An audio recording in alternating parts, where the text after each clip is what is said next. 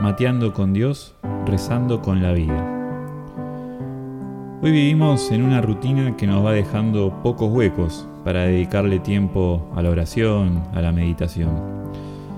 A muchos se les puede sumar un problema, no sé rezar. Y entonces la oración va quedando muchas veces relegada en nuestra vida. Y cada vez toma más fuerza las preguntas. ¿Para qué rezar? ¿Qué sentido tiene? ¿Es tan importante? ¿Cómo lo hago? Un amigo quiere pasar tiempo con su amigo.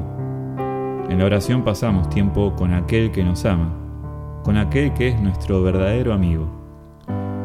La Madre Teresa de Calcuta decía, la oración significa para mí la posibilidad de unirme a Cristo las 24 horas del día, para vivir con Él, en Él y para Él.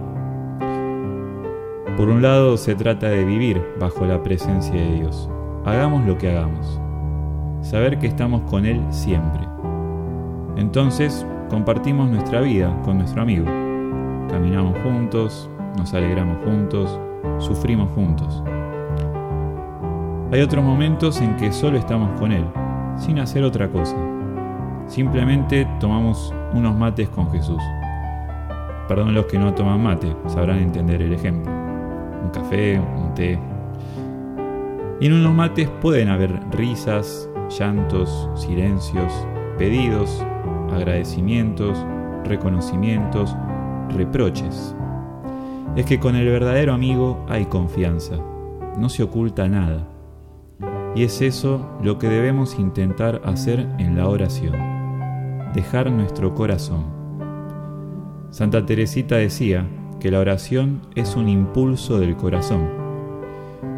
Entonces, más allá del método, que nuestro corazón sea la raíz de nuestra oración.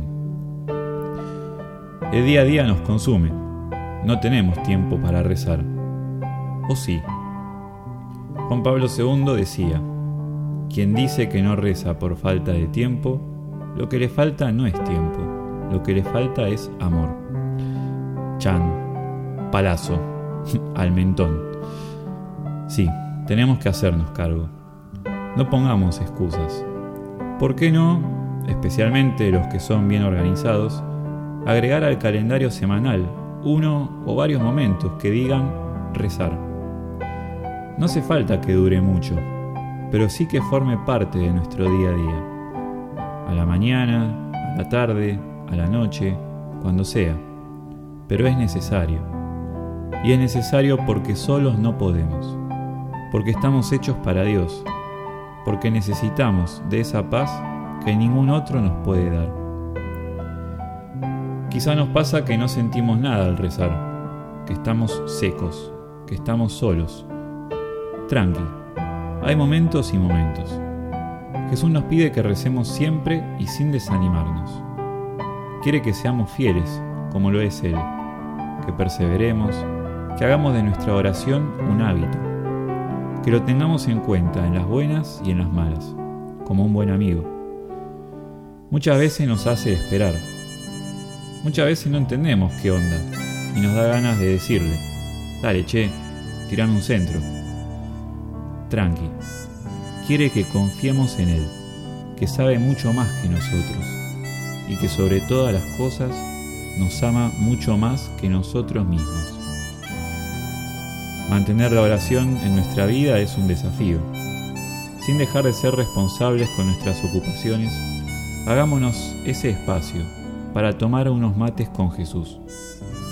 E intentemos hacer todo en la presencia de Dios.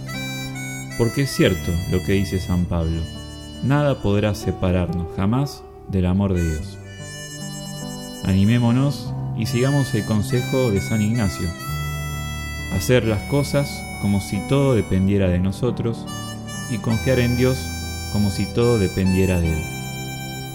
Dicho en criollo, a Dios rogando y con el mazo dando. Mateando con Dios, rezando con la vida.